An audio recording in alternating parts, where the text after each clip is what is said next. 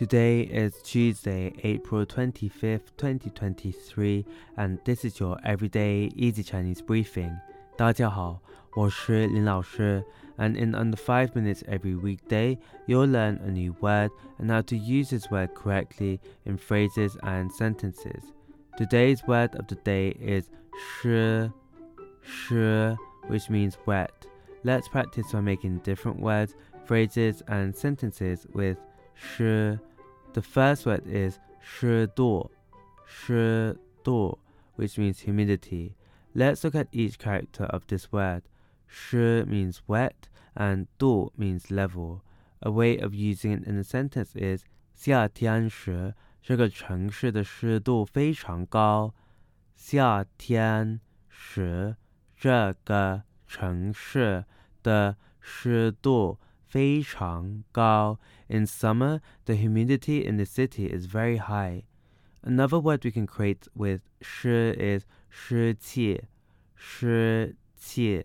This means dampness. Let's again look at each character of this word.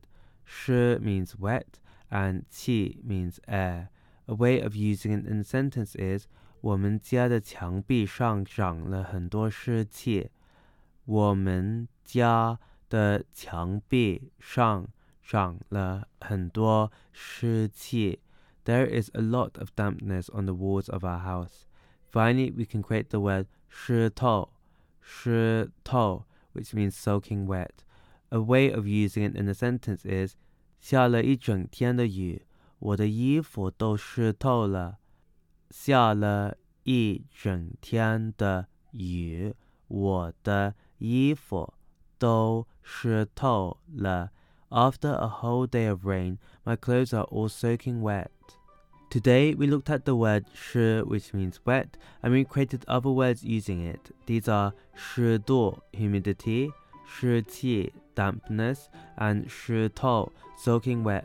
To see this podcast transcript, please head over to the forum section of our website www.everydayeasychinese.com where you can find even more free Chinese language resources.